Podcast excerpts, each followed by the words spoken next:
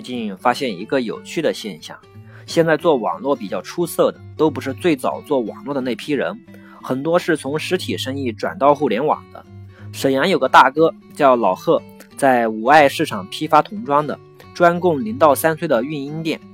几年前，他发现有些进货的人连实体店都没有，而且进货量越来越大。一打听才知道，原来是在网上开店的。于是他也开始尝试在网上销售，很快销量就超过了其他人。因为他是生意场上的老江湖，无论是货源、资金还是做生意的格局，都有绝对优势。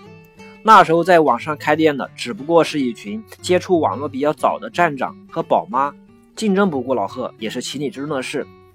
老贺是做批发的，有价格优势，一件衣服只加两块钱的利润，等于是用批发价在零售。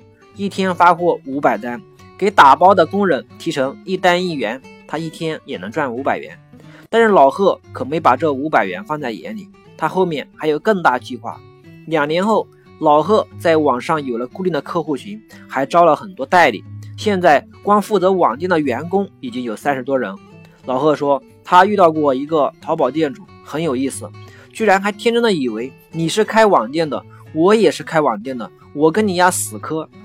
其实呢，做得好的网店背后都有一支强大的团队。单挑的时代过去了，你想单挑是你的事，反正我们是三十个人群殴你。老贺有一个小兄弟叫阿宁，他们是老乡。阿宁虽然年纪轻，但是网龄长。大学毕业找不到工作，就开始做网络。因为没有任何的经商经验，阿宁呢做事就跟老贺正好相反，从来不做利润低的产品。这也是网络人的通病，满脑子想的都是暴利。阿宁是做网站出身，擅长钻空子做免费流量。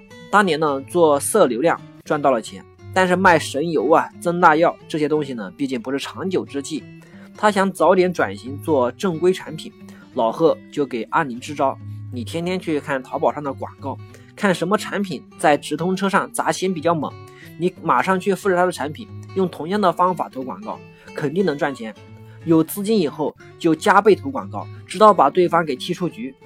阿宁接受了老贺的建议，每天到处去看广告。但是呢，他不喜欢看淘宝的，他嫌淘宝的产品利润低，没意思，想找利润高的产品。去哪找呢？百度竞价、新浪、搜狐这些大门户首页呢，它都有小豆腐块的广告和软文广告。这就是那些生发、减肥、治口臭一类的东西。